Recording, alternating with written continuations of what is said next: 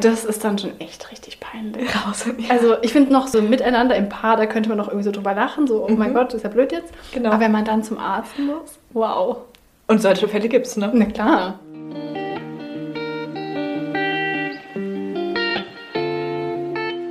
Rein reflektiert, dein Podcast für persönliche Weiterentwicklung und mehr Realität.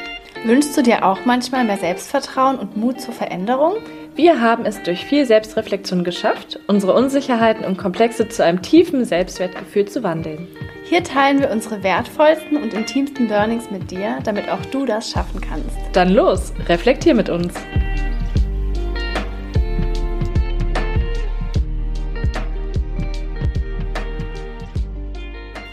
Hallo ihr Lieben, schön, dass ihr wieder da seid zu einer neuen Folge von Rein reflektiert. Ich bin Caro Und ich bin Sarah.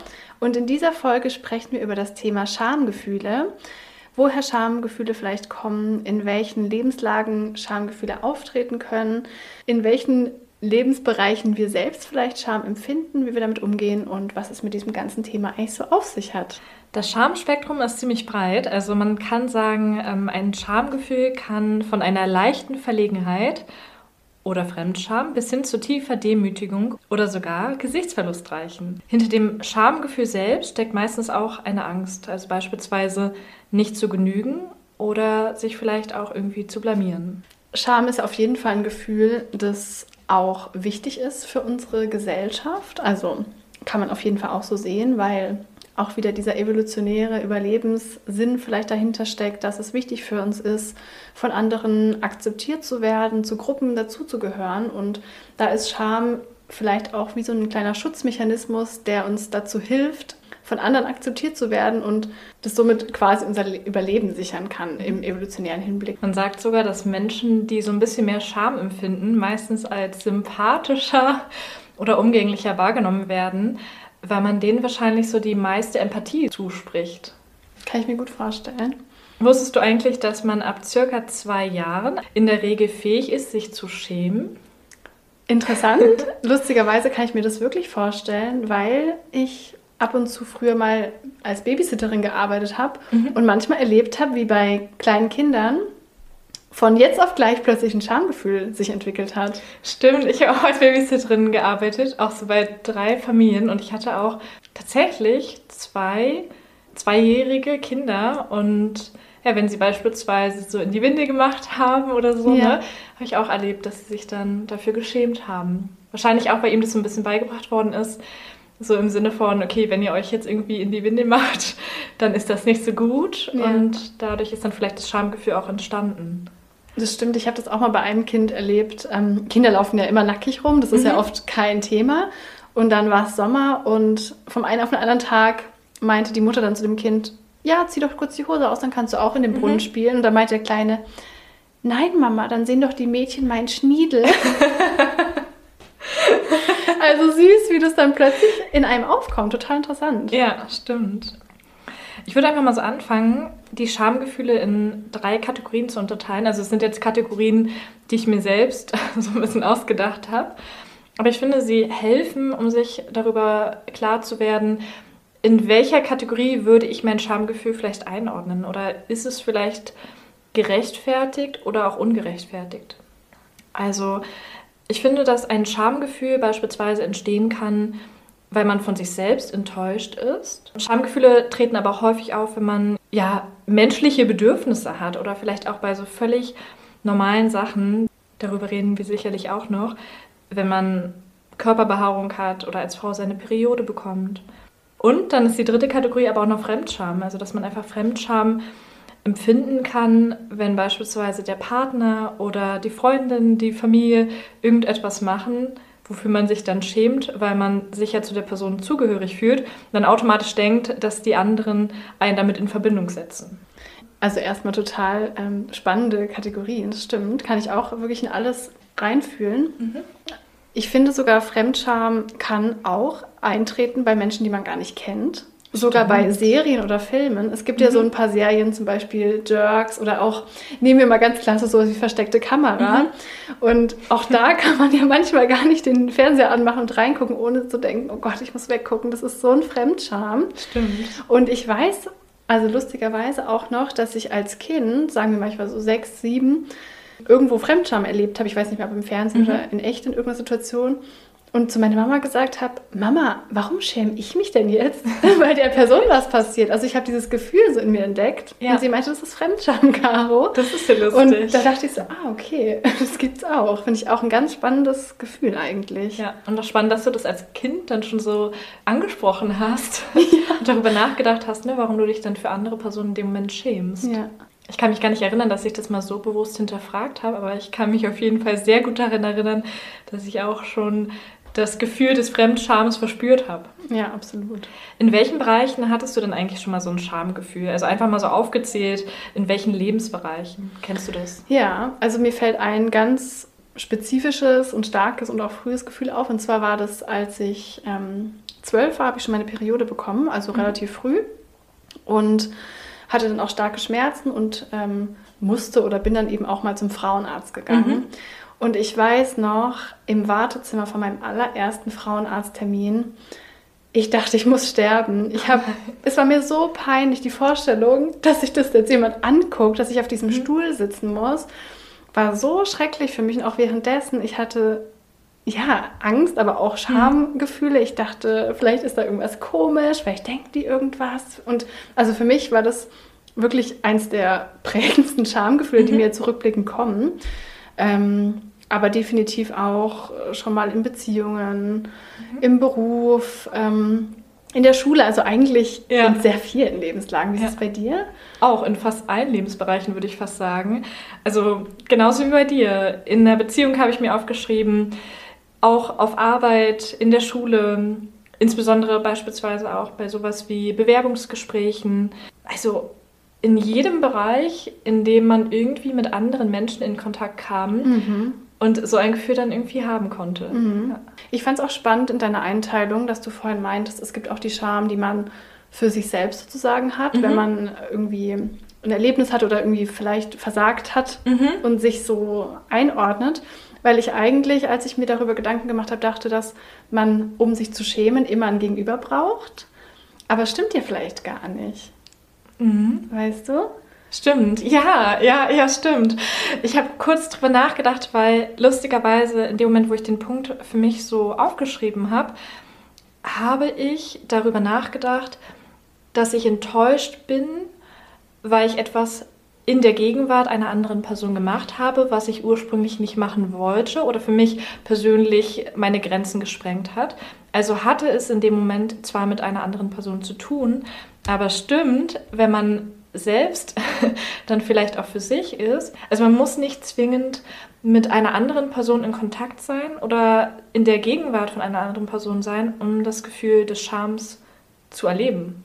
Ist die Frage, ne? Das ist eigentlich ganz spannend. Also mhm. sagen wir jetzt mal, ich ähm, bestehe irgendeinen Test nicht oder eine Prüfung mhm. nicht und schäme mich dann dafür, aber schäme ich mich dann, weil ich die Prüfung nicht geschafft habe oder schäme ich mich, weil ich vor der Person, die mich geprüft hat, versagt habe. Es kann wahrscheinlich auch mal beides, beides sein. Ne? wahrscheinlich, ne? so eine Mischung. Genau. Voll Könnte spannend. auf jeden Fall eine Mischung sein, dass man einerseits selbst enttäuscht ist, also über sein Versagen, aber auch andererseits genau vor den anderen nicht versagen wollte oder nicht bloßgestellt werden möchte und dann vielleicht nochmal, also nicht nur vor den Lehrern, sondern natürlich auch im Schülerkontext, dass man die Person ist, die dann im Gegensatz zu den anderen versagt hat, also schlechter dasteht. Ne? Also irgendwie ja. sind es für mich so drei verschiedene Bereiche in dem Moment, Stimmt. obwohl es nur eine Situation ist. Ja, wobei, wenn ich so drüber nachdenke, glaube ich, es geht auch. Sagen wir jetzt mal, ich bin irgendwo, wo kein mhm. Mensch mich sieht und mir passiert irgendwas total mhm. Peinliches. Keine Ahnung. Ich trete in Hundekacke. Keine Ahnung, irgendwas. Ich glaube, man kann sich auf jeden Fall auch schämen, auch wenn es jetzt keiner sieht. Ja. Und das finde ich ganz spannend, da habe ich noch gar nicht so drüber nachgedacht. Stimmt. Ich dachte, es braucht tatsächlich diesen Spiegel. Ja, stimmt. Aber dann ist ja auch die Frage, warum schämt man sich dafür? Ist es vielleicht, weil man zuvor von der Gesellschaft beigebracht bekommen hat, das ist jetzt eine Situation, in der man sich normalerweise schämt? Also, dass du das dann automatisch in dem Moment tust, ne, weil du es so beigebracht bekommen hast? Oder schämst du dich, weil du einfach generell von der Situation peinlich berührt bist, ohne dass du das vielleicht von anderen so vorgelebt bekommen hast? Ich glaube definitiv, was man gelernt hat. Mhm. Das sieht man ja alleine schon daran, ja. dass erstens ähm, über die Entwicklung der Zeit hin mhm. sich das geändert hat, aber auch je nachdem, in welchem Umfeld du bist. Das kann man jetzt mal ganz kleinteilig sehen. Ähm, ob man in Berlin lebt, in einer offenen mhm. Großstadt oder irgendwo auf einem Dorf. Wenn ich äh, hier im Sommer einen Top anhab und mhm. kein BH und man sieht den Nippel durch, so what? Ist ja. mir komplett egal, weil ich weiß, ich lebe hier in der Stadt, es interessiert keinen, es machen tausend andere. Mhm. Wenn ich jetzt aber auf in ein Dorf gehe, wo irgendwie tausend Leute leben, wo das total schrecklich ist, dann schäme ich mich da. Mhm. Wobei, da würde ich auch nochmal unterscheiden. Einerseits sprichst du so vom Ort, ne, also von dem Gesamten, von dem du umgeben bist. Und andererseits würde ich da dann jetzt bei dem Thema ja. ähm, Nippel oder so nochmal unterscheiden zwischen dem, was dein konkretes Umfeld darüber denkt. Mhm. Also wenn jetzt mein Freund beispielsweise sagt, okay, ich möchte nicht, dass du so rumläufst oder das hat für mich irgendetwas Anrüchiges, dann denke ich da wahrscheinlich unabhängig davon, wo ich lebe, auch nochmal anders drüber. Mhm. Obwohl vielleicht das Umfeld, also in dem Moment Berlin als Stadt, recht offen ist und da vielleicht auch niemals so drüber nachdenken würde oder so irgendwie so, ne? Mhm. Wenn dein konkretes Umfeld oder die Person, die dir nahe steht, dir was anderes so beibringt das oder stimmt. vielleicht dir ein anderes Gefühl gibt, dann denke ich, würde man trotzdem unabhängig davon dieses Schamgefühl einfach empfinden. Ne? Das stimmt. Also definitiv auch sehr stark, was die Menschen in deinem Umfeld dir vermitteln. Also natürlich mhm. auch extrem die Eltern. Ja, genau, also, habe ich auch gerade wieder gedacht. So, ist, ne? ja, ist, ja, klar, ja. dass ähm, ja. Äh, ja. bei allen möglichen Themen nehmen wir auch mal das Thema Nacktheit oder mhm. Offenheit. Generell im Leben irgendwie, wenn zu Hause ständig jemand nackt rumläuft und es einfach total normal mhm. ist, dann schämt man sich bestimmt im Leben weniger dafür, nackt zu sein, als wenn das total totgeschwiegen mhm. wird und sowas darf nicht sein. Also Stimmt. wie man das lernt, beeinflusst ja. ja das Schamgefühl extrem. Das merkt man übrigens auch daran, finde ich. Perfektes Beispiel, wie das in verschiedenen Kulturen ist. Das habe ich mir auch gedacht. Das ist so ja, spannend. Total. Also, ne, mhm. ist voll das Klischeebeispiel, aber in asiatischen Ländern ist ja oft, ich glaube in China und Japan äh, vor allem, dass wenn du schlürfst, während du die Suppe trinkst, mhm. ist es quasi ein Kompliment dafür, du hast das normal. Stimmt, oder und auch wenn hier, du rülpst oder genau, sowas. Ja, dann war das genau. Essen lecker so. Und hier mhm. wäre das halt also kommt natürlich auch ein bisschen auf an, aber wenn ich jetzt bei meiner Oma am Tisch sitze, den Teller nehme und richtig laut schlürfe, dann würde ich signalisiert bekommen, dass es etwas ist, wofür ich mich schämen muss, weil ja. es nicht höflich oder so ist, wie man eben mhm. sein soll. Ja, lustigerweise fällt mir da auch nochmal ein Beispiel ein. Meine Freundin war auch in Japan und da war sie bei einer Gastfamilie und da war es tatsächlich so, dass sich, glaube ich, ein Mädchen übergeben musste und sie hat sich dafür dann wiederum geschämt, weil sie nicht zeigen wollte, dass sie in dem Moment einfach schwach ist. Mhm. Und ich glaube auch, weil sie nicht wollte, dass man denkt, dass es aufgrund des Essens ist oder so. Und genauso ist es ja in diesem Bereich noch manchmal so, dass da dieses Arbeitspensum oder vielleicht auch überhaupt die Einstellung zur Arbeit ganz anders ist. Da würde man sich beispielsweise wiederum schämen, wenn man dann nicht die Arbeit so leisten kann, wie man es eigentlich will. Ne? Das stimmt. Also ich glaube, Scham ist echt so ein von der Gesellschaft geprägtes Thema, in der mhm. du lebst. Also Gesellschaft kann ja auch dein näherer Umkreis sein. Ja. Und das ist ja auch, was ich am Anfang meinte, Scham dient ja eigentlich dazu, dass du dich in so einer Gesellschaft mhm. eingliedern kannst. Mhm. Also, ah, okay, so läuft es hier, das passt. Deswegen lernt man das oft auch als Kind schon. Und ich denke, es ist wirklich zu bestimmten Teilen auch ein notwendiges Gefühl, mhm.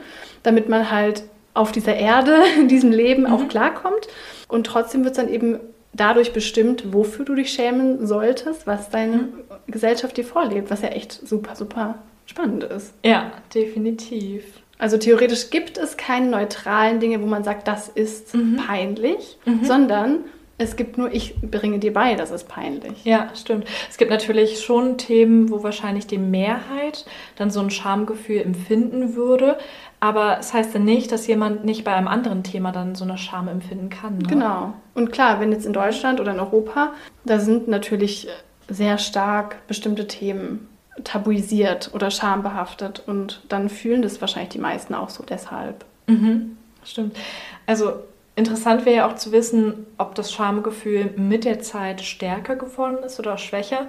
In Vorarbeit auf die Folge habe ich auch versucht, so ein bisschen zu recherchieren, aber da wird sehr unterschiedliches gesagt. Einerseits wird gesagt, man hat das Gefühl, dass die heutige Gesellschaft so ein bisschen dieses Schamgefühl verliert, weil man beispielsweise in Talkshows oder in anderen Bereichen. In Podcasts. Im Podcast habe ich auch gedacht. Im Podcast viel offener über schambehaftete Themen spricht. Mhm. Wie Nacktheit oder intime Sachen, werden wir schon heute auch noch zu kommen. Andererseits sagt man aber auch wieder, dass das Schamgefühl in manchen Bereichen wiederum stärker geworden ist. Ne? Also ich glaube, das kann man Mhm. gar nicht so sagen, ob das jetzt im Laufe der Zeit schwächer wurde oder stärker. Ja. Und hängt wahrscheinlich dann auch wieder ganz stark von dem Bereich ab oder eben auch von der Kultur, wie Ja. du schon gesagt hast.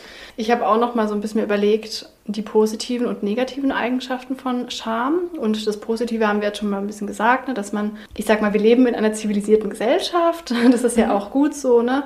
Ähm, dass gewisse Regeln vielleicht herrschen, auch hygienische Regeln, jetzt mal so blöd gesagt. oder stimmt. Ja, dass man sich einfach in so einer zivilisierten Gesellschaft zusammenfindet. Da ist, denke ich, Scham auf jeden Fall auch ein Mhm. großes Thema, weil ich sage das mal so blöd, sonst würde jeder machen, was er will. Genau. Aber es gibt natürlich auch sehr viele negative Parts von Schamgefühl, vor allem wenn es zu stark wird. Ich habe zum Beispiel auch gelesen, dass wirklich viele Menschen aus diesem Gefühl der Scham eine richtige soziale Phobie entwickeln, dass die nicht mal mehr rausgehen, weil sie denken, okay, aber was, wenn ich was Blödes sage? Was, wenn andere mich blöd finden? Was, wenn ich nicht so aussehe? Und die lachen über mich. Natürlich bestimmt auch durch verschiedene Erfahrungen, wie wir ja in unserer Mobbing-Folge schon drüber gesprochen hatten, was man schon so erlebt hat und sich so ein verstärktes Schamgefühl tatsächlich auch wirklich zu so einer Sozialphobie entwickeln kann, was ich natürlich auch richtig krass finde. Oder auch zum Beispiel dazu, dass Menschen sich auch gar nicht mehr trauen, zum Arzt zu gehen, zu irgendwelchen Vorsorgeuntersuchungen. Habe ich genauso auch im Kopf, ja. Zu irgendwelchen Vorsorgeuntersuchungen, weil sie sich schämen, irgendwie sich zum Beispiel abtasten oder konkret untersuchen zu lassen. Und das ist dann natürlich schon kritisch. Also wenn es dazu führt, dass man dann seine Gesundheit aufs Spiel setzt und nicht irgendwie zum Arzt gehen möchte oder so, dann hat es natürlich schon ein Ausmaß angenommen, was auch gefährlich sein kann. Ja, ne? wenn es die eigene Gesundheit echt schadet. Und ich glaube, es geht vielen so, dass die mit bestimmten Dingen nicht zum Arzt gehen möchten. Stimmt. Also ich glaube auch, viele haben auch immer noch so ein Problem, zum Frauenarzt zu gehen. Also man macht es als Frau, glaube ich, schon eher, weil man das ja auch irgendwie muss, gerade wenn man irgendwelche Verhütungsmittel bekommen möchte oder eben auch zu der Vorsorgeuntersuchung geht. Ja. Aber auch bei Männern ist es, glaube ich, sehr schwer, dann zum Urologen zu gehen, wenn es tatsächlich ein Problem gibt. Ne? Das ist ja dann auch nicht ganz so gängig, wie für eine Frau zum Frauenarzt regelmäßig Ja. zu gehen. Und was ich auch einen ganz spannenden Faktor nochmal fand, also als negativen Aspekt von Schamgefühl, worüber ich noch nie so richtig nachgedacht habe, ist, dass es ja oft auch als Druckmittel eingesetzt wird. Oh, krasser Also- Aspekt. Interessant. Ja, wenn ne, jemand missbraucht wird, sexuell belästigt wird und der Täter dann zum Opfer sagt, ja, wenn du sagst, dann werden dich alle auslachen. Stimmt. Oder wenn du mich anzeigst, werde ich das allen erzählen. Ja. Und ich glaube, dass gerade bei diesem Thema so krass Opfer nicht nach Hilfe fragen oder das melden, weil sie sich dafür schämen. Ja, und weil sie Angst haben, dass sie dann irgendwie selbst daran schuld sind, dass sie sich in dieser Situation befunden haben Ja. oder in diese Situation gekommen sind. Ne? Ja. Also dass man auch selbst irgendwie diese Schuld bei sich sucht. Ja, was natürlich auch teilweise gesellschaftlich geprägt ist, dieses, aber wie hast du dich denn verhalten in der Situation? Genau. Hast du es wirklich nicht heraufbeschworen, sowas? Hast du wirklich nicht klar Nein gesagt oder hast du auch Rock wirklich getragen? genau, Ja. ja. gerade sagen, keine freizügigen Sachen angehabt? Ist definitiv auch nochmal ein komplettes Thema für sich wahrscheinlich, aber ich fand es trotzdem spannend, wie Schamgefühle auch so als Waffe eingesetzt werden können, Ja. ich jetzt mal so krass gesagt. Echt Als Erpressung oder Druck. Das Ja. finde ich schon echt schlimm. es ist, glaube ich, bei fast jedem Gefühl so, ne? Also bei jedem Gefühl, womit du jemand anderes in irgendeiner Form klein machen kannst, Ja. wird leider auch gespielt. Also Klar. dass viele Leute deine Angst, das ist ja auch eine Form der Angst. Bei Drohungen irgendwie sowas. genau, Mhm. oder sowas, ne? Also ich glaube, das kann wirklich schnell dazu kommen, dass böse Menschen das dann auch wirklich ausnutzen. Ja.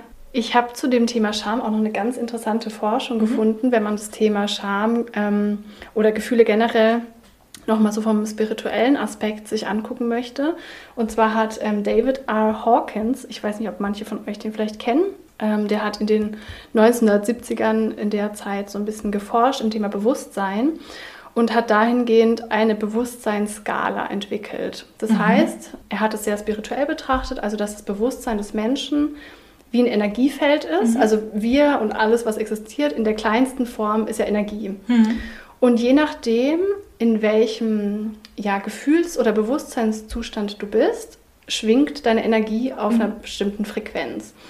Und er hat so eine Skala entwickelt von 0 bis 1000. Und je nachdem, wie hoch, also je höher deine Frequenz ähm, ist, desto höher oder ich sag's mal besser ist dein Bewusstseinszustand. Also null ist quasi tot, also gar kein Bewusstsein in dieser menschlichen Form und 1000 wäre die komplette Erleuchtung. Mhm. Was würdest du denn sagen, auf welchem Punkt die Scham wäre? Weil Scham auch darin vorkommt. Also es ist nicht so, dass jedes Gefühl einen Punkt hat, sondern zum Beispiel von 0 bis 50 ist es das, von 50 bis 100 ist, so mhm. in der Richtung. Also so laut meinen Recherchen sagt man eigentlich, dass das Schamgefühl eines der stärksten Gefühle ist, die man wahrnehmen kann oder haben kann. Insofern würde ich das schon relativ hoch einstufen. Also 1000 ist hoch, hat es Also 1000 ist, also je höher, desto besser, sage ich jetzt mal. Also 1000 ist mhm. das beste, der beste Bewusstseinszustand im Sinne von Erfüllung, Liebe, mhm. Freude, Vertrauen. Und je niedriger ist es so wie Wut, Angst, also diese, mhm. weil die Frequenz dann niedriger schwingt, wenn man diese Gefühle hat. Boah, schwierig. Ich glaube, ich würde das Schamgefühl dann so auf 200 oder sowas, also auf jeden Fall unter 500 einschätzen, mhm. obwohl es für mich persönlich lustigerweise niedriger ist als das Gefühl der Eifersucht. Mhm. Um es aufzulösen, es ist tatsächlich das niedrigste Gefühl. Es ist Ach, bei 20.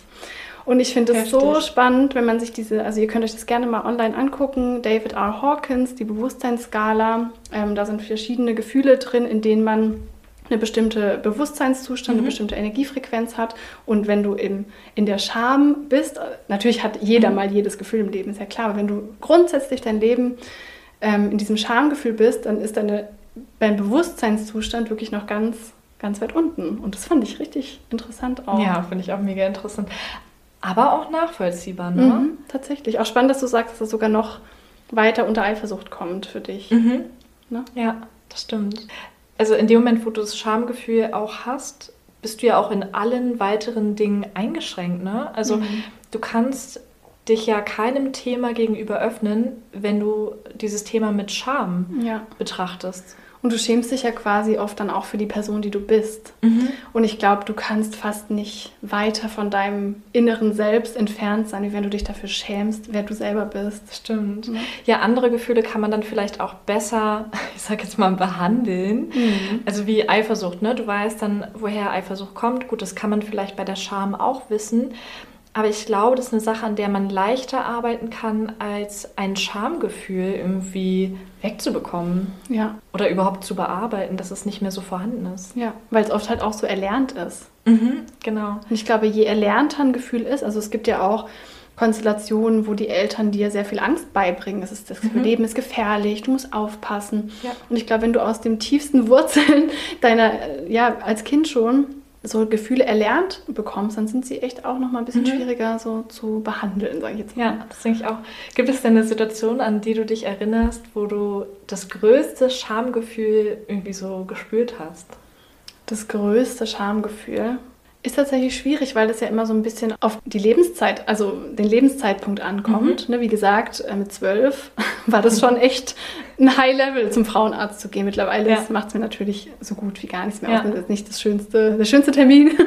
Aber so in den Situationen, es war auf jeden Fall damals tatsächlich, also es war mir so unglaublich unangenehm, zum Frauenarzt zu gehen. Mhm. Und was mir tatsächlich erst vorhin wieder eingefallen ist, ähm, was ich auch ziemlich krass finde, ist, dass ich mal in der S-Bahn saß. Mhm.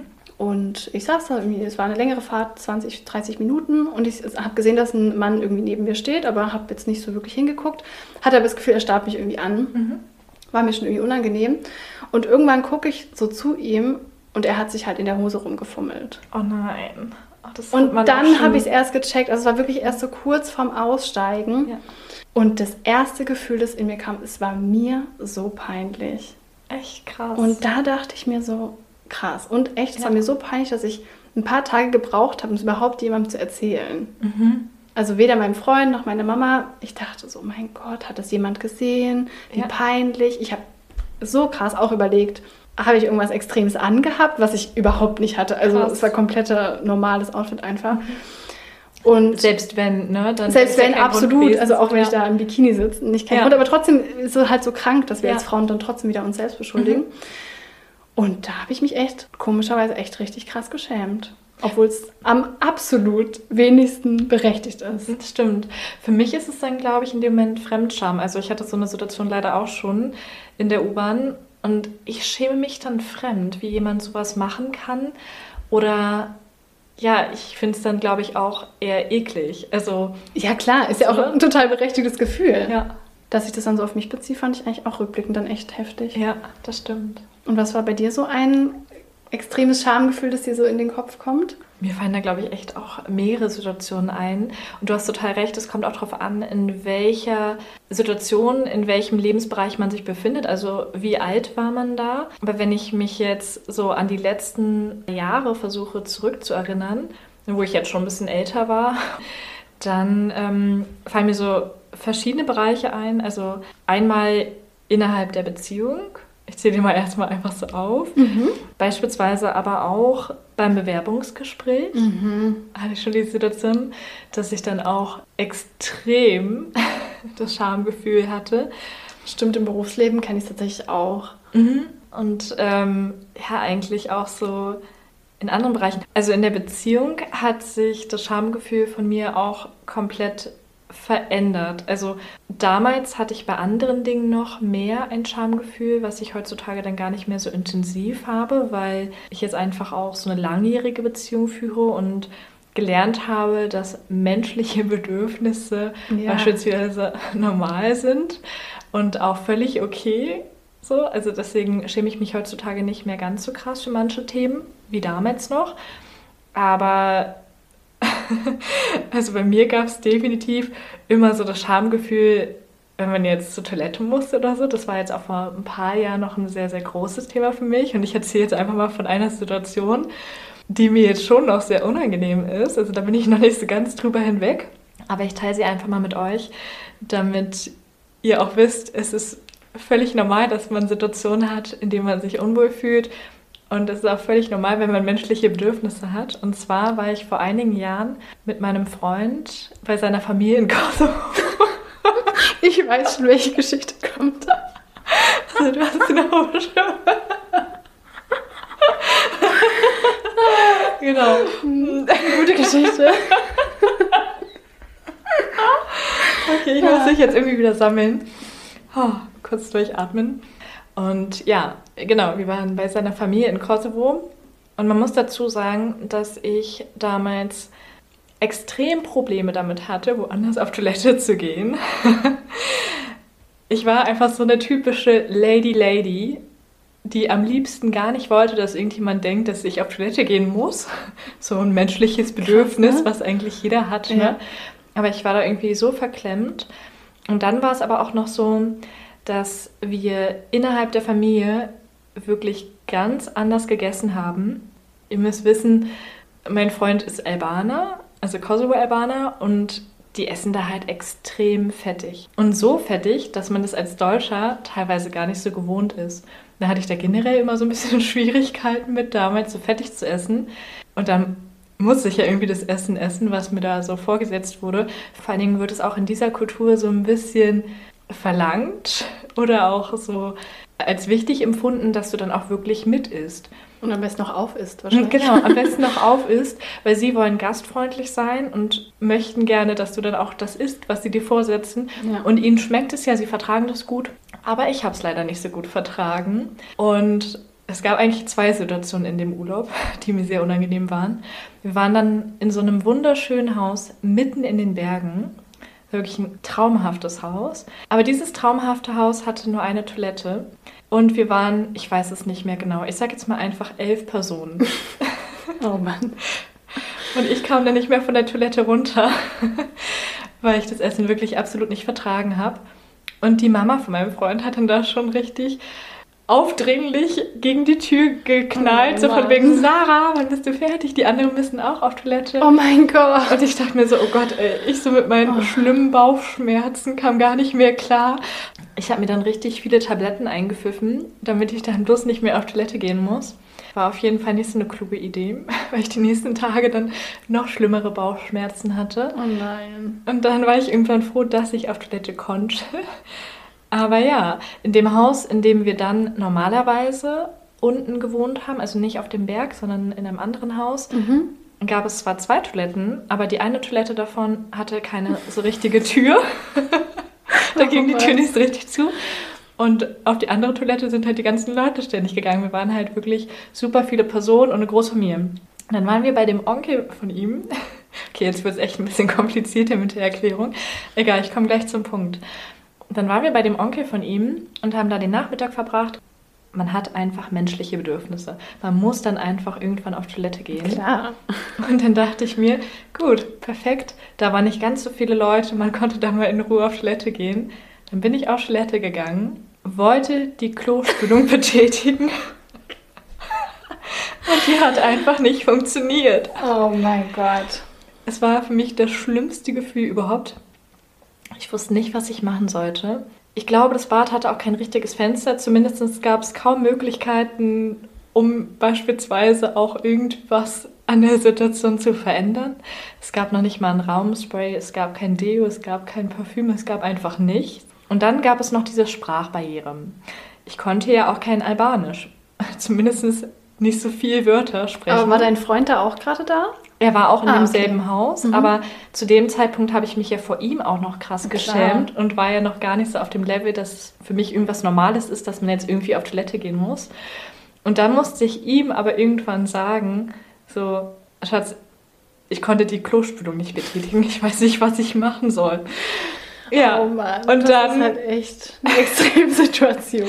das war wirklich schlimm für mich. Vor allen Dingen halt auch bei einer Familie, mit der man ja noch gar nicht so warm geworden also, ist. Ne? Ganz ja ehrlich, wem wäre das nicht peinlich? Also, auch, das ja. ist ja sowas von eine krasse Schamgefühlssituation. Ich glaube, das kann jeder verstehen. Und auch, egal ob Mann oder Frau, gerade so bei auch. der Familie des Partners. Also, ja wo man einen guten Eindruck machen ja, möchte. Ja, und dann geht die Spülung halt auch gar nicht. Also, ja, die ging halt wirklich gar nicht. Da gab es halt echt keine Möglichkeit. Echt peinlich. Und ich war dann irgendwie auch so ein bisschen sauer, weil ich nicht vorgewarnt wurde, dass die Spülung nicht geht.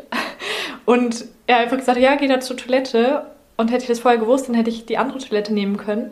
Naja, wie dem auch sei. Auf jeden Fall musste die Oma dann ran und hat oh da irgendwas gemacht. Gott. Ich habe mich einfach so geschämt. oder was?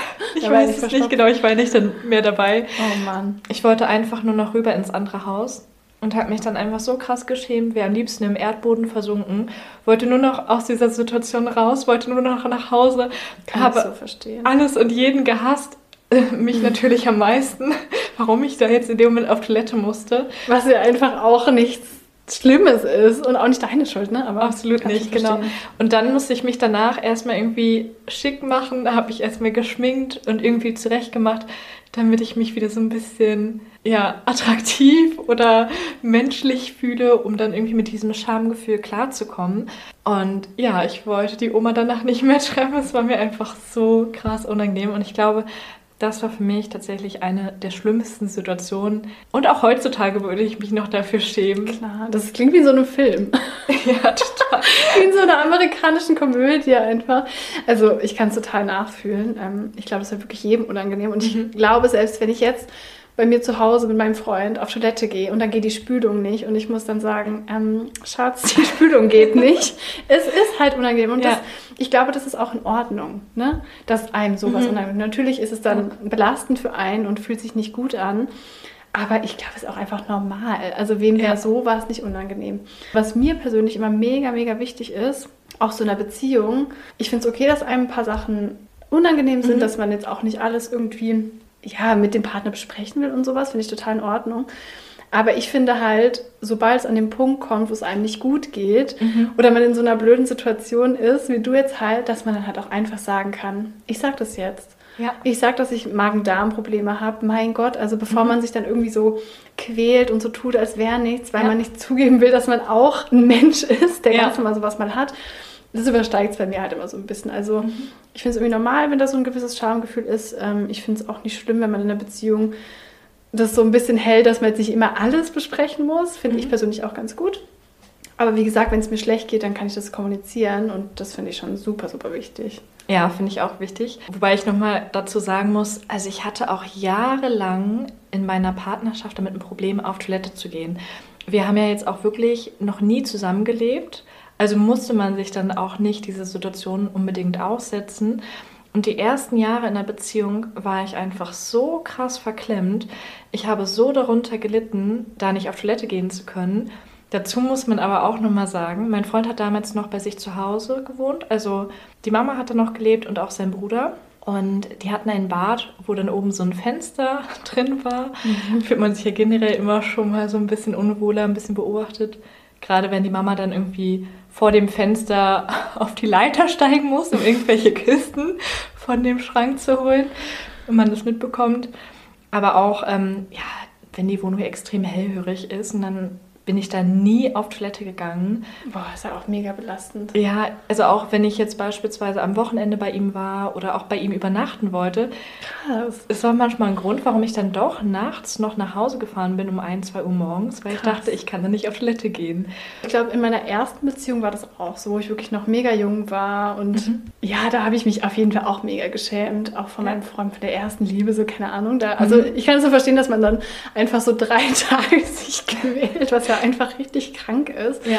Ähm, oder einfach auch das Leben erschwert. Total, ja. na klar. Überleg dir, ich bin danach extra nach Hause gefahren, obwohl ich lieber bei ihm geblieben wäre. Ich habe dadurch irgendwie Bauchkrämpfe, Bauchschmerzen bekommen. Also ich habe mich dadurch schon extrem eingeschränkt und habe mich dann auch gefragt, wie können wir zusammen in den Urlaub fahren? Gerade da sind ja die Toilettensituationen meistens schlechter im Hotelzimmer, wo die Toilette dann so mittendrin ist mhm. oder keine Ahnung, so Glasfenster oder so. Das ist halt echt verrückt, ne? Ja, total. Aber mein Freund war da auch mal total rücksichtsvoll, so super süß und ist dann auch manchmal dann extra rausgegangen, meinte, ich gehe jetzt eine Runde spazieren und habe ich dann alleine gelassen. Sag mir Bescheid, wenn ich wieder reinkommen darf oder so. Also super, super süß.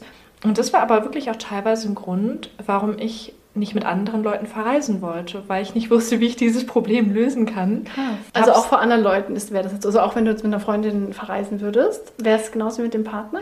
Nicht hundertprozentig genauso, aber ähnlich. Also ich muss schon sagen, dass generell ein Thema war, womit ich Probleme hatte oder ein Thema, wo ich mich dafür geschämt habe, auf Toilette zu müssen. Das hat wahrscheinlich auch noch andere Hintergründe. Ja, genau. Habe ich auch gerade, ob du so sagen kannst, woher das so kommt, warum das dann bei dir so teilweise so extrem war. Mhm.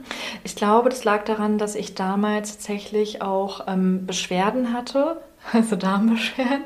Mhm. Gerade in der Zeit, in der ich im Kindergarten gearbeitet hatte, hatte ich dann auf einmal so Reizdarmsyndrom bekommen, also Krass. auch durch Stress und so verursacht. Und es war dann so schlimm, dass ich teilweise kaum noch irgendwo hin konnte, ohne dass ich wusste, dass da eine Toilette ist oder so. Krass, mhm. das habe ich neulich auch schon mal in einem, ich weiß gar nicht, Podcast oder so, dieses ah, Thema gehört, okay. wie sehr sowas auch belastet ja, ist. Das hat mich so krass eingeschränkt und belastet. Und ich glaube, dadurch, dass ich damals so eine blöden Erfahrungen gemacht habe, beziehungsweise da einfach so Beschwerden hatte und jetzt nicht einfach nur so morgens, okay, ich gehe mal kurz fünf Minuten auf Toilette und bin mhm. dann wieder da und alles ist gut und man hört kaum etwas oder mhm. so von dem Toilettengang.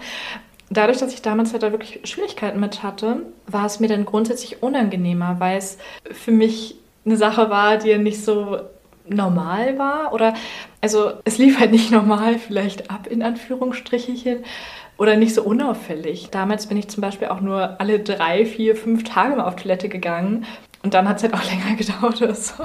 Okay. Ja, aber das ist halt so krass, weil das einfach das Normalste, weil mhm. das ist natürlich jetzt nicht ein Reizdarmsyndrom, also ich verstehe, dass da so ein, ja. eine Angst dann dahinter auch ist. Ja. Aber generell dieses Thema, also mhm. klar kriegen wir schon beigebracht, dass es jetzt nichts ist, was wir auf der Straße erledigen ja. oder so. Aber dennoch frage ich mich, warum das bei manchen Menschen dann so extrem das Gefühl hervorbringt, als wäre das mhm. was Unnormales. Ja, also bei uns in der Familie war es jetzt kein Tabuthema, aber wir sind da jetzt auch nicht so extrem offen mit umgegangen. Also wir hatten damals auch eine sehr schöne große Wohnung, wo wir zwei Bäder hatten. Da konnte man also immer ausweichen. Man hatte noch zwei Türen davor und so. Man war da schon sehr für sich. Und ich habe das auch im Freundeskreis manchmal bekommen, dass die Freundin dann einfach vor mir auf Toilette gegangen ist, also wirklich auch groß. Mhm. Und ich habe mich gefragt, okay, krass, so wie kann man das machen? Ich Aber merkt man wieder, nicht, ne? wie unterschiedlich das genau. dann auch ist. Ja. Total krass. Je nachdem, wie man das vorgelegt bekommt. Und ich glaube, sie hat es von ihrer Mama beispielsweise auch so vorgelebt bekommen, so von wegen, komm mal mit zur Toilette rein, ich langweile mich, mhm. ähm, bleib doch einfach hier drin. Und ich dachte mir so, hm, hätte jetzt nicht unbedingt dabei sein müssen. Ich finde, das ist schon eine Sache, die man für sich alleine machen kann. Also ja. da brauche ich jetzt keinen Partner, da brauche ich keine Freundin dabei. ja, aber das um ist, unterhalten zu werden. Ich habe das auch schon öfter mal gedacht. Also ich würde sagen, bei mir ist es so ein Mittelding mhm. bei dem Thema. Ich finde es total okay und normal. Und wenn es da mal eine Situation gibt, wo es mir peinlich ist, sagen wir jetzt mal, du warst gerade auf Toilette und keine Ahnung, gehst dann in die Küche und in dem Moment geht dein Freund ins Bad und du denkst jetzt so, okay, muss es das jetzt sofort danach sein? Aber bei mir ähm, wie sagt man, springt dann immer gleich so der Verstand ein und denkt sich so, ja und, es ist eine mhm. Toilette und da darf ich ja wohl machen, was man auf einer Toilette macht. Und bevor ich mich dann so krass in dieses Schamgefühl reinbegebe, denke ich immer so, ja egal, ist eh normal. Ja genau, und das ist voll das normale Verhältnis zu dem Thema. Und ich muss auch sagen, ich bin da viel entspannter geworden. Also einfach durch verschiedene Situationen einerseits habe ich mir dann auch immer wieder vor Augen geführt, okay, mein Freund kennt es auch von seiner Mutter und die ist dann nicht so schambehaftet wie ich. Und er macht es auch selbst. Genau, er macht es auch selbst. Jeder Mensch muss auf Toilette gehen, Natürlich. unabhängig davon, ob man berühmt ist, Model ist oder was weiß ich, wie man aussieht, sondern es ist einfach ein ganz normaler Prozess. Jeder muss halt auf Toilette. Und es hat mir auch geholfen zu sehen, es passiert halt auch nichts wenn ich auf Toilette gehe, mein Freund es irgendwie mitbekommen würde. Natürlich. Er findet mich dadurch nicht weniger attraktiv. Aber das ist wahrscheinlich die Angst, oder? Das, ja, definitiv. Ich glaube, das war auch meine Angst, dass der Mann mich dann nicht mehr so attraktiv finden könnte, nicht mehr so begehrenswert, wenn er mitbekommt, dass ich zur Toilette gehe oder so auf Toilette sein muss. Das Wirklich krass, ne? ein schlimmer Gedanke, ne? Aber ich wow. glaube, dass viele Frauen ganz sowas viele. kennen, ne? Glaube ich echt auch. Ich glaube auch, dass viele Männer dieses Schamgefühl kennen. Vielleicht mhm. nicht ganz so mit diesem Druck, dass man immer eine perfekte Barbie sein muss, aber ja. ich denke, das ist halt generell in unserer Gesellschaft schon ein krasses Tabuthema. Ja. Und es gab einen Moment, in dem ich es dann auch völlig akzeptieren und annehmen musste. Und zwar hat mein Freund sich dann eine Einzimmerwohnung genommen und hatte nur ein kleines Bad ohne Fenster. Ach ja, und die Toilettenspülung ging immer nur ein einziges Mal. Das heißt, wenn er vorher auf Toilette war und gespült hat, dann konnte ich danach erstmal nicht mehr spülen. Super. Oh Mann. Für mich war es wirklich am Anfang die Hölle und ich habe ihn verflucht und die Wohnung verflucht und dachte mir so, wie soll ich jedes Wochenende verbringen in so einer kleinen, hellhörigen Wohnung, wo die Toilettenspülung nur einmal geht? Aber irgendwie geht alles. Und ganz ehrlich, man interpretiert da immer so viel mehr rein. Ja. Der Partner kriegt es halt meistens auch gar nicht mit. Macht man halt ein bisschen Wasser an, ein bisschen ja. Musik oder den Föhn oder so. Und selbst wenn, also was passiert im schlimmsten Fall? Ja. Ne? Jetzt mal andersrum, du hörst deinen Partner auf der Toilette. Ja, und? Genau. Ist dir sowas von scheißegal wahrsten Sinne des Wortes. Absolut. Also, genau. ne, es, also ich finde es so wichtig, dass ich mir immer wieder denke, was, was soll passieren? Ja. Also total. Und ja. Aber ja, ich glaube, also ich bin da wirklich, wie gesagt, viel entspannter geworden mit den Jahren und jetzt auch, weil ich auch gemerkt habe, wie ich gerade eben schon gesagt habe, dass es nichts ändert. Es ändert nicht die Beziehung zueinander. Und wenn es die Beziehung zueinander beeinflussen würde, dann sollte man sich wirklich fragen, ob man da ja. mit einem Menschen zusammen ist, mit dem man zusammenbleiben will, der nicht mal so menschliche Gegebenheiten akzeptieren kann. Achso, also, du gehst auf Toilette? Ah, nee, das funktioniert für mich jetzt leider nicht. genau. Okay, dann viel Glück dabei, eine Frau zu finden, die nicht kacken muss. Man kann nicht mal mit einem Tier zusammen sein. Also, das ist einfach absolut ja. menschliches Bedürfnis, genau. Also, ähm, ja, aber es ist wirklich ein Thema von ganz, ganz vielen. Und ja. ich kriege das auch in meinem Freundeskreis oder egal in welchem Kreis mit, dass sich noch so viele Frauen für dieses Thema schämen, gerade wenn man jetzt einen Partner frisch kennenlernt. Mhm. Und ich beneide trotzdem noch die Frauen, die damit völlig locker umgehen, denen das sowas von scheißegal ist. ja. So, also ich bin da mittlerweile auch schon viel lockerer, aber dass ich von vornherein jetzt sagen würde, dass es mir völlig egal ist, an dem Punkt bin nee, ich jetzt noch nicht. Eben und mir eben auch nicht. Und ich finde es aber, wie mhm. gesagt, auch irgendwie gut, dass, also was heißt gut, ich finde es auch in Ordnung, wenn man so ein Mittelmaß mhm. findet. Mhm. Ähm, weißt du, was ich da irgendwie ganz spannend finde, wenn wir jetzt gerade beim Thema sind? Da habe ich neulich mit einer Freundin drüber nachgedacht, warum eigentlich sich übergeben so viel weniger schlimm ist, als auf Toilette zu gehen. Hm weil ich habe in meiner Jugend sehr viel Alkohol getrunken und ich habe mich so oft von meinem Partner übergeben. Entweder mhm. direkt auf der Straße vor dem Club, ins Bett sogar schon mal. Oh. Also natürlich, das war jetzt nicht schön oder so. Ja. Oder ich hatte einen Eimer neben dem Bett stehen und habe die ganze Zeit da reingekotzt, während mein Partner neben mir liegt. Und wenn ich mal ehrlich bin, ich fand es jetzt vergleichsweise nicht so unangenehm, mhm. wie wenn er jetzt im Raum wäre, wenn ich irgendwie auf Toilette bin. Wo ich mir so denke, ist ja. doch genau theoretisch das Gleiche deine Nahrung kommt wieder raus. es ist eklig, es macht ja. eklige Geräusche, es riecht nicht gut. Also, Stimmt. und ich denke mir, warum ist das? Natürlich ist es nichts Schönes, ne? aber mhm. im Vergleich finde ich, ist es schon ein krasser Unterschied, wie normal das ist. Ja, mein erster Gedanke war jetzt, also bei mir persönlich ist es so, mir tut jemand leid, der sich übergeben muss. Also wirst du in dem Moment eher bemitleidet. Aber wenn du Durchfall hast, wäre es ja theoretisch auch so. Stimmt, ja. ja. Ja, ich finde das total krass und ich glaube schon, dass es so eine Sozialisierungssache ist. Mhm. Ich meine, boah, ich habe Alkohol getrunken, ich war total besoffen, musste kotzen, das ist so, ja, okay. Ja. Ne, ja, hat man, jeder hat schon mal gesehen, vielleicht jeder hat schon mal gemacht oder irgendwie ist es einfach, wird das Thema normaler behandelt Ja, stimmt. und Dabei ist es jetzt, wenn man das jetzt so sagen möchte, genauso unangenehm. Ja, klar. Also so Natürlich. in dem Moment, wo dein Partner dir danach einen Kuss auf den Mund gibt oder so. Ja, na klar. nicht im selben Augenblick Und es ist ja viel ungewöhnlicher, weil das macht man jetzt nicht jeden Tag. Stimmt. Und trotzdem ist es. Und das finde ich eigentlich schon krass, dass man dann Ja. mal wieder sehen kann, es ist nie die Sache an sich, sondern wie wir sie bewerten, wie wir es gelernt haben. ja. Ganz kurz nochmal Ja. zu dem Thema, das fand ich nämlich auch mal spannend. Ich hatte mal so eine Situation mm, in der Schule, auf dem Gimmi in Berlin. Und da war ich so 12, 13 und hatten wir immer Sportunterricht und ich war krankgeschrieben und noch zwei andere. Ich, noch ein Mädchen und noch ein Junge. Und das Mädchen hat mich so gefragt, was hast du, warum bist du krankgeschrieben? Und ich habe halt gesagt, ich habe eine Blasenentzündung. War für mich, also Ja. ist für mich absolut gar kein schambehaftetes Thema, eine Ja. Blasenentzündung. Finde ich auch nicht, ja. Habe das aber halt vor ihr und dem Jungen gesagt und sie wäre fast ohnmächtig geworden. also sie hat mich wirklich so angeguckt. Also ihr hat es alles zusammengezogen vor Scham. Das habe ich ihr richtig angesehen. Also sie Ja. war so richtig so, oh mein Gott, wie kannst du dieses Wort über den Mund nehmen? Also, und ich dachte mir so, krass, im, im kühnsten Traum will ich jetzt nicht auf die Idee Ja. kommen, dass es peinlich sein könnte, Ja. eine Blasenentzündung zu haben. Und sie fand es richtig, richtig schlimm. Und da dachte ich auch wieder, wie Spannend. wie spannend man das einfach so unterschiedlich bewerten Mhm. kann. Ne? Ja, wahrscheinlich, weil es in dem Moment etwas mit deinem Intimbereich zu tun hat Im oder so. Ne? Also im entferntesten Sinne schon fast. Genau, wenn, ja. genau.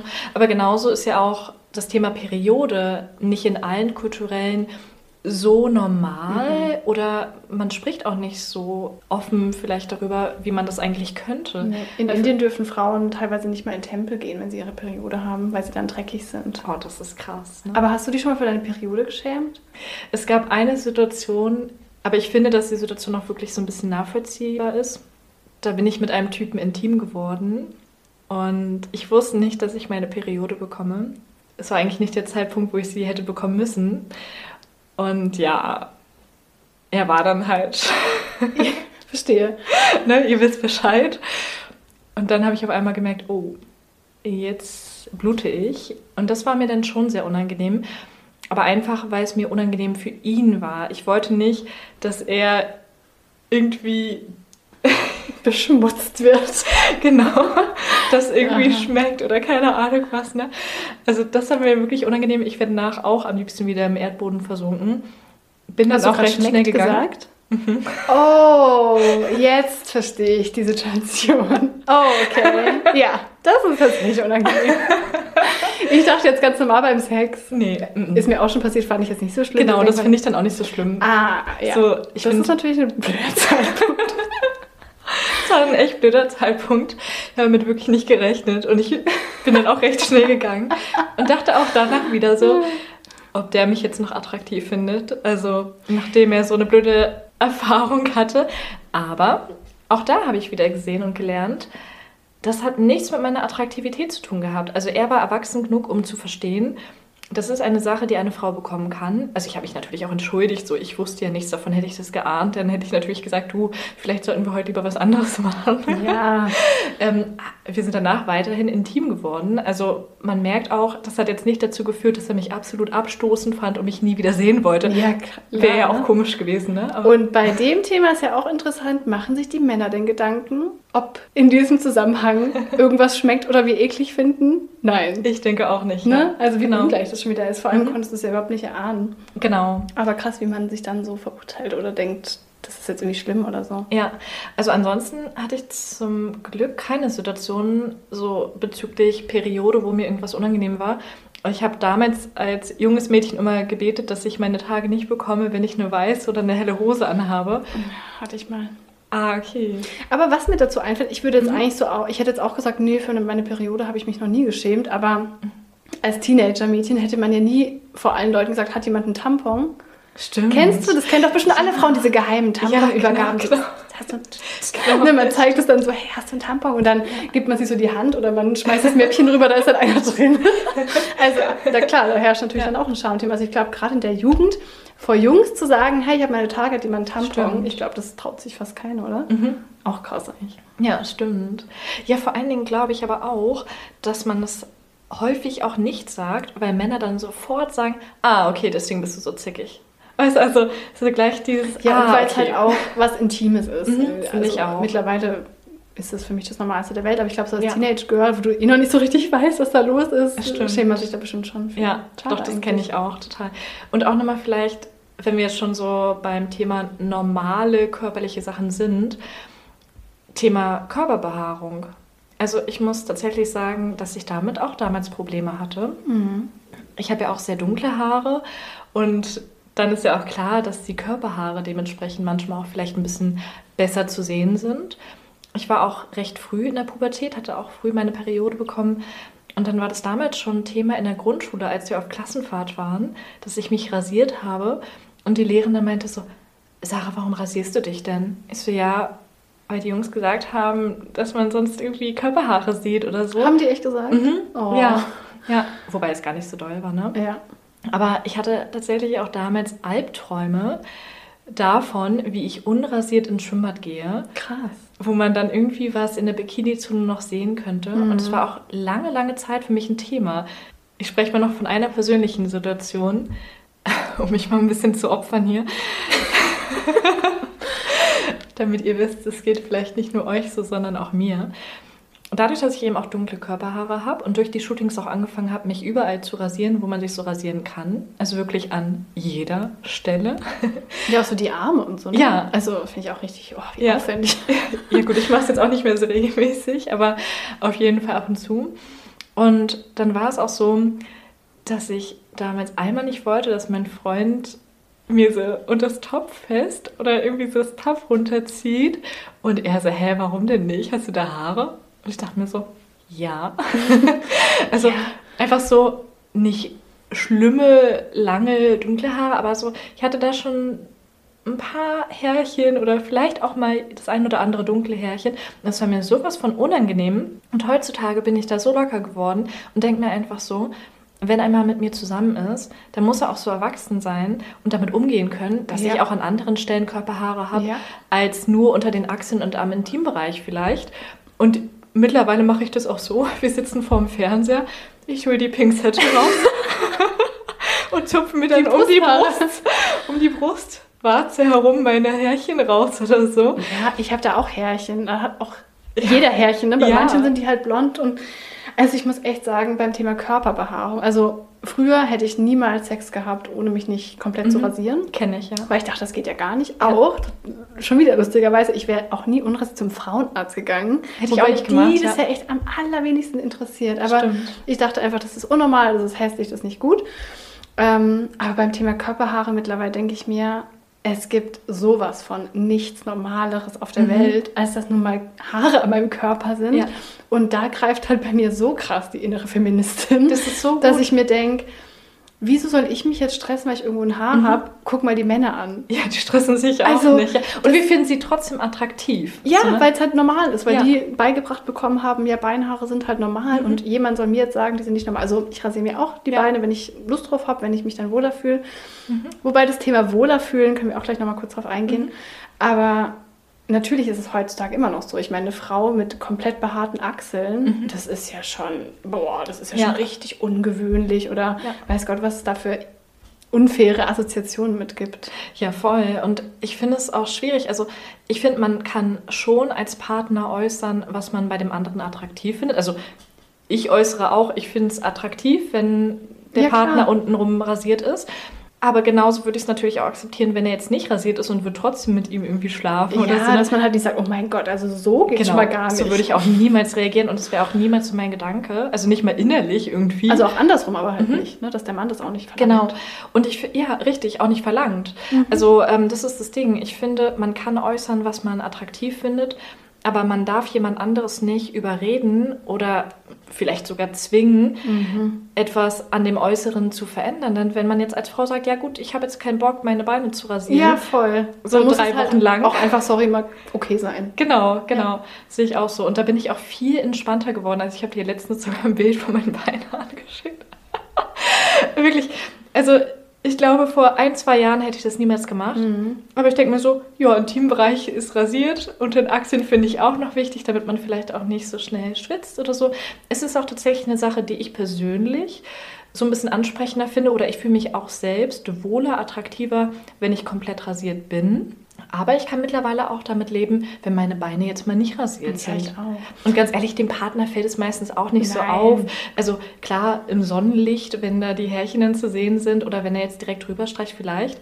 Ich habe meinen Freund dann auch so gefragt, und findest du es jetzt schlimm oder fällt es jetzt so auf? Also, man sieht jetzt schon ein bisschen was, aber ganz ehrlich, wir haben trotzdem miteinander geschlafen. Also es hat jetzt auch nichts daran geändert. Und ich frage mich halt auch, also es ist ja total legitim, wenn man sagt, ich finde glatte Haut irgendwie noch schöner und noch angenehmer. Mhm, total. Aber wenn ich oder wenn man seinem Partner sagt, also ich finde es echt viel schöner, wenn die Beine richtig glatt rasiert sind bei einem Mann, macht er das dann?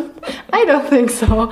Glaub und ich ich auch finde wirklich, Körperbehaarung, das ist echt eins der Punkte, wo noch so ein krasses Ungleichgewicht herrscht. Und das Total. geht mir so Ja. auf den Sack, dass Ja. ich mir echt denke, ich mache es, wie ich mich wohlfühle. Also ich rasiere mich auch gerne in den Arm, weil ich das Gefühl habe, das ist Ja. für mich einfach, es fühlt sich hygienischer an, nicht, dass Ja. es pauschal ist.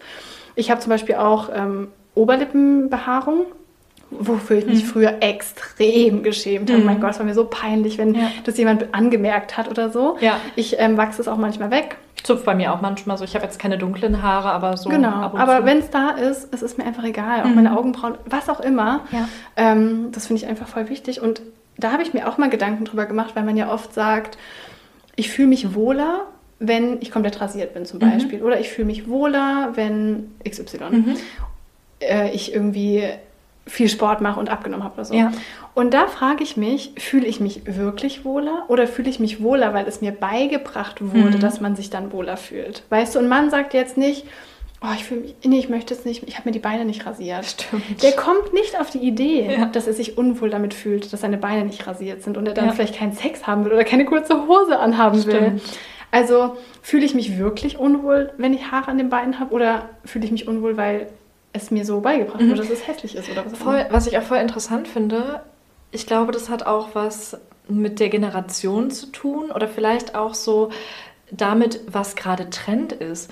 Damals, ich weiß jetzt gar nicht genau in welchem Jahr, aber so 50er, 60er Jahre war das ja total normal, dass eine Frau untenrum absolut behaart ist. Stimmt. Und ich habe das auch lustigerweise bei einem Fotografen mal kennengelernt, dass er gesagt hat, ich mag das total, wenn meine Freundin da untenrum nicht rasiert ist. Und ich dachte mir so, was? Mega guter Krass. Punkt. Nochmal kurz zu diesem Wohlfühlen. Mhm. Wenn ich jetzt sage, ja, nee, ich fühle mich aber wohl, ich muss mich erst rasieren, dass ich mich wohlfühle, aber dann ich vielleicht einen Partner habe oder einen Mann habe, der sagt, echt, ich finde einen Busch richtig toll, Ja, dann so. fühle ich mich plötzlich wohl mit den Haaren. Ja. Fühle ich mich jetzt wirklich wohl oder mache ich nur das, was mir gesagt wird? Das ist Genau. ein perfektes Beispiel dafür. Ja, genau. Ich war dann auch im ersten Moment so ein bisschen schockiert. Es gab dann auch so ein Bild, was er, glaube ich, online gepostet hat, so von wegen, was man als Mann attraktiv findet. Und ich dachte mir so ganz klar, jeder Mann wird dann komplett rasiert sagen. Mhm. Aber ich habe auch schon Männer kennengelernt, die gesagt haben, so ganz ehrlich, ich finde es gut, wenn du dich damit wohlfühlst, unabhängig davon, wie es untenrum aussieht, sondern du selbst musst dich einfach in deiner Haut so wohlfühlen. Und so ist es ja auch. Total. Und, es das strahlst du ja auch aus. Genau, Ne? und das, ich finde halt bei so einem Thema geht es halt auch nicht. Da sind wir wieder, wieder bei- beim alten Thema Fuckable sein. Ja, stimmt. Mein Körper hat nicht die vorrangige Number Mhm. One Aufgabe, geil auszusehen und dass ein anderer Mann mich geil findet. Es ist erstmal mein Körper, es geht um meine Mhm. Gesundheit, dass ich mit diesem Körper dieses Leben leben kann. Und klar, dann irgendwann kommt dieser Punkt schon auch, aber dass man nicht sagt, ja gut, wenn der das jetzt attraktiv findet, dann lass ich es wachsen. Ja. Aber wenn das nicht, ah, nee, dann rasiere ich es weg. Was Ja. möchtest du denn gerade? Hast du gerade Lust, dich zu rasieren? Mhm. So, ne, dass man einfach auch sich selber da als ähm, wichtigen Beurteiler nimmt. Absolut. Und jetzt mal so ganz biologisch objektiv betrachtet, haben die Haare ja auch einen Zweck, genauso wie Nasenhaare. Ich meine, Nasenhaare haben zum Beispiel den Zweck, Schmutz aus der Luft abzufangen, Mhm. damit es nicht in deinen Körper gelangt. Und genauso haben ja auch andere Körperhaare einen bestimmten Zweck. Absolut. Gut, in der heutigen Gesellschaft ist es jetzt nicht mehr so, dass wir jetzt super behaart Ein Fell brauchen. Genau, ein Fell brauchen, weil es zu kalt draußen ist, sondern wir haben Anziehsachen und dadurch ähm, werden wir auch so geschützt und gewärmt. Aber es hat ja tatsächlich auch so einen Hygieneaspekt. Nur eigentlich sagt man ja schon, Haare fangen den Dreck ab, damit der Dreck nicht in den Körper gelangt. Ja, und auch so bei Wimpern, ne, dass man die, also wenn man sich auch. Stimmt. Irgendjemand kannte ich mal, der hat sich die Augenbrauen abrasiert und meinte, beim Duschen läuft die ganze Zeit das Shampoo in die Augen, weil diese Lustig. Augenbrauen das nicht mehr abhalten. Das fand ich Ja, auch spannend. Ja, und so ist Stimmt. das auch. Also, Genau, der Körper bzw. die körpereigenen Merkmale haben ja eigentlich eine Funktion. Und so sollte man die Sachen vielleicht mal betrachten, genauso wie bei dem Thema Brüste oder so. Es hat eine Funktion und zwar, dass wir unser Kind ernähren. Richtig. Ja, also nicht den Mann erfreuen, nur. So, Genau. Das ist so wichtig, das zu verstehen. Absolut. Ja. Vielleicht noch eine Sache, das war für mich wirklich auch eine heftige Situation. Achtung, hat jetzt was mit dem Thema Sex zu tun. Kommen wir zum Thema Schamgefühle und inwiefern man im Podcast die Schamgefühle heutzutage vielleicht dann auch schon so ein bisschen ablegt. Es gab eine Situation, da bin ich mit meinem damaligen Freund intim geworden. Und ich muss jetzt überlegen, wie ich das formuliere hier im Podcast. Wir haben ähm, auch Spielzeug benutzt. Und Ende vom Lied war, Spielzeug war in meinem Körper. Was ja grundsätzlich manchmal auch der Zweck ist, aber es war halt Stecken geblieben, oder was? tiefer drin als gewollt. Verschollen. Ach du Scheiße. Und dann war es wirklich so, nach mehreren Minuten waren wir irgendwann so verzweifelt, dass Oh mein mein. Freund eine Hotline angerufen hat und gefragt hat. Was für eine Hotline. Ich weiß nicht. Wenn ich fragen Das war irgendwie so eine allgemeine Hotline. Kennst du nicht diese Hotlines, irgendwie, wo man jede Frage Die stellen Nummer kann? gegen Kummer, oder?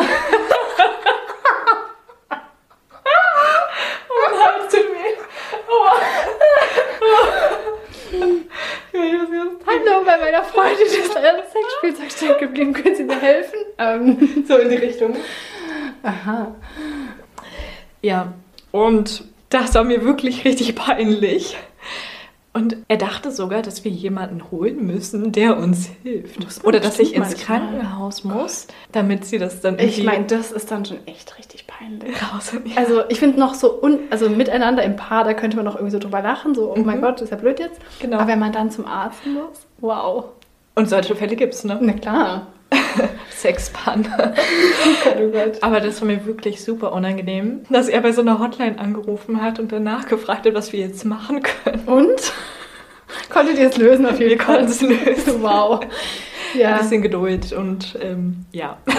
ja, es passiert einem halt jedem mal was Peinliches. Genau. Ne? Und, Und auch gerade so in Verbindung mit dem Partner, vielleicht wenn man intim wird oder so, da kann halt immer irgendwas mal sein, was Ja. einem vielleicht ein bisschen unangenehm ist. Aber das ist alles menschlich und Ich glaube, drüber lachen ist da einer der krassesten Hilfsmittel, Humor. auf jeden Fall. Wenn man das schafft. Mhm. Mega gut. Ähm, du hast halt schon gesagt, dass es bei dir auf jeden Fall schon manchmal stärker war. Mhm. Hast du irgendwie so ein paar Tipps im Kopf oder was du so mitgeben kannst, was dir geholfen hat, da irgendwie entspannter zu werden bei so Schamthemen? Mhm. Also einerseits sich wirklich vor Augen zu führen, ist es jetzt wirklich ein Schamgefühl, was ich haben muss? Wie du vorhin schon gesagt hast, manchmal schützt uns ja das Schamgefühl auch, auch gerade gewisse Grenzen nicht zu überschreiten oder beispielsweise in einer Gruppe uns anpassen zu können oder so.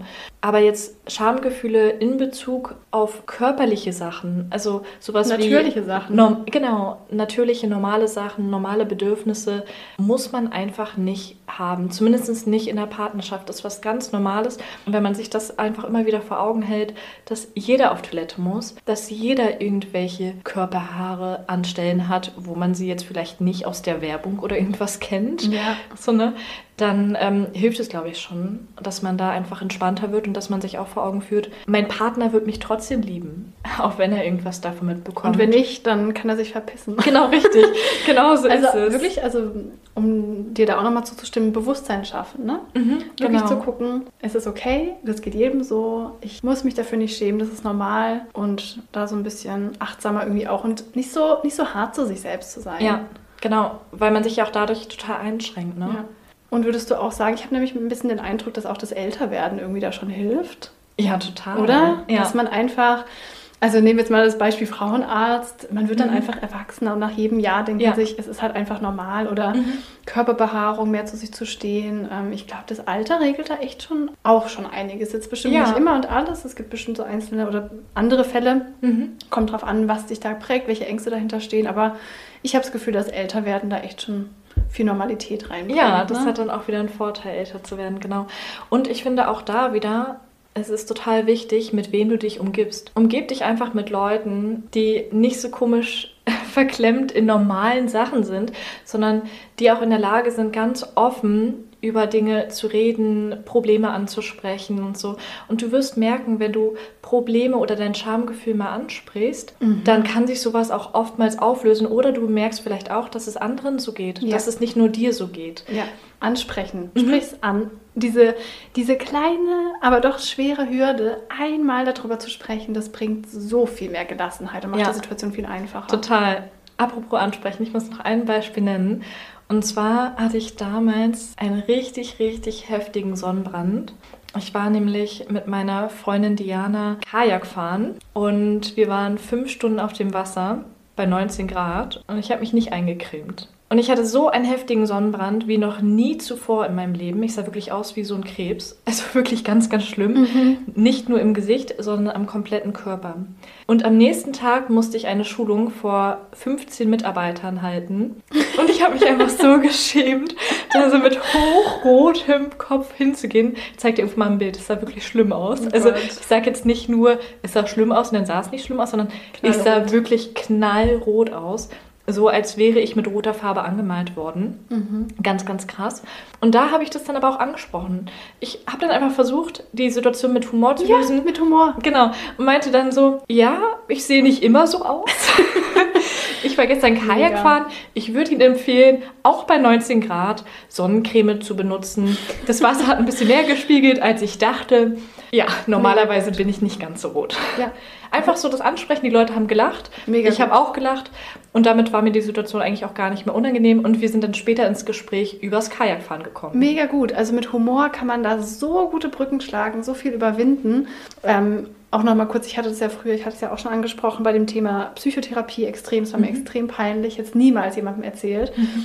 Und jetzt ist da ein bisschen ja, Gras drüber gewachsen. Ich bin älter geworden. Und je öfter ich es erzähle und eine positive, verständnisvolle Reaktion bekomme, desto klarer wird mir auch, dass es normal ist. Und mhm. so gebe ich mir auch die Chance oder erlaube mir selbst zu akzeptieren, dass es normal ist, indem ich das auch mit anderen teile mhm. und helfe damit vielleicht auch noch anderen. Ne? Also genau.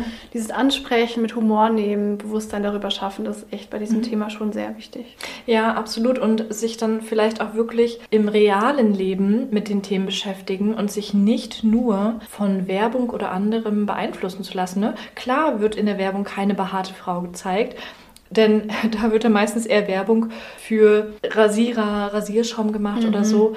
Und da siehst du nur die perfekt allglatten Frauen, ja, die in High Heels dann noch schnell vorher ihr Bein kurz waxen, damit sie auch total glatt sind. Genau. so, wow. genau. Also wirklich dann halt eher im realen Leben schauen, ist es wirklich der Standard oder ist der Standard eigentlich anders? Und ist es nicht auch okay, wenn man einfach mal sich nicht versucht, so verrückt zu machen mit den einzelnen Themen, sondern da versucht einfach gelassener zu sein. Ne? In der Beziehung, das hilft einfach in jeglicher Hinsicht. Also nicht nur in der Partnerschaft, sondern auch in der Beziehung zu anderen Menschen weil man sich dann einfach auch nicht mehr so eingeschränkt fühlt, sondern viel mehr das Leben genießen kann. Ja, da ist bestimmt auch dieser Part wieder sehr wichtig, dass man sich nicht über sein Äußeres nur definiert, mhm. den eigenen Selbstwert nicht nur über das Äußere ähm, findet und denkt, ja, wenn ich perfekt aussehe, dann bin ich was wert und liebenswert, sondern wie wir eigentlich in fast jeder Folge sagen, wenn man den inneren Wert stärkt, die Selbstliebe mhm. stärkt, mhm. sich selbst kennt, weiß, ich bin ein toller Mensch, ja. dann werden da Beinstoppeln sicherlich nichts dran ändern können. Ne? Aber wenn man natürlich nur über diesen optischen Wert bei sich geht, mhm. dann ist es natürlich ein viel größerer Einfluss. Absolut. Ich habe noch einen ganz interessanten Fakt am Ende. Beim Fremdschämen werden die gleichen Hirnareale aktiviert wie beim Mitleid für körperliche Schmerzen anderer. Wow. Das ist krass. Das heißt, man empfindet mit der Person dann so mit, als ob sie sich gerade verletzen würde oder wirklich genau. leiden würde. Genau. Sie verletzt sich ja wahrscheinlich auch dann in dem Moment, wo sich jemand jetzt wirklich unangenehm oder peinlich verhält, sodass er sich damit selbst schadet. Tut es denen weh?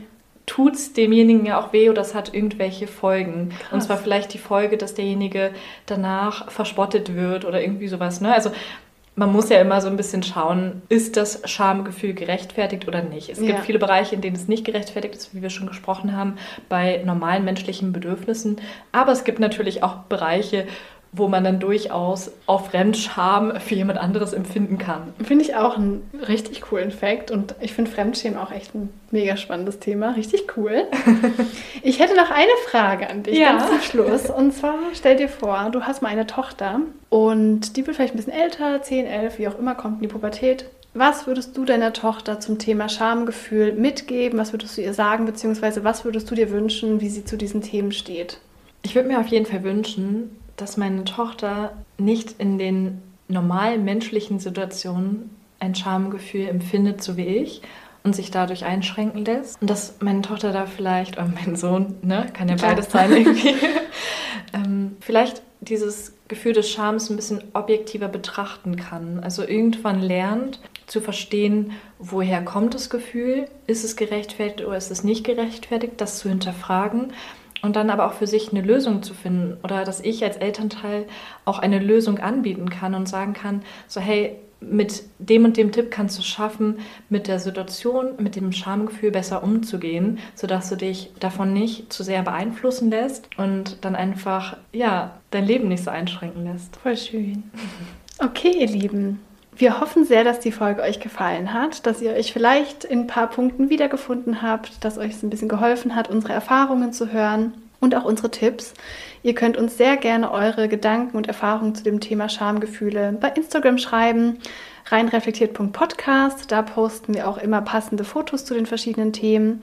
Wenn euch die Folge gefallen hat, freuen wir uns zum einen sehr, wenn ihr uns eine positive Bewertung auf iTunes hinterlasst oder die Folge mit euren Freunden und Freundinnen teilt. Damit helft ihr nicht nur uns, sondern auch allen anderen Leuten, denen die Folge helfen könnte. Rein reflektiert. Rein reflektiert.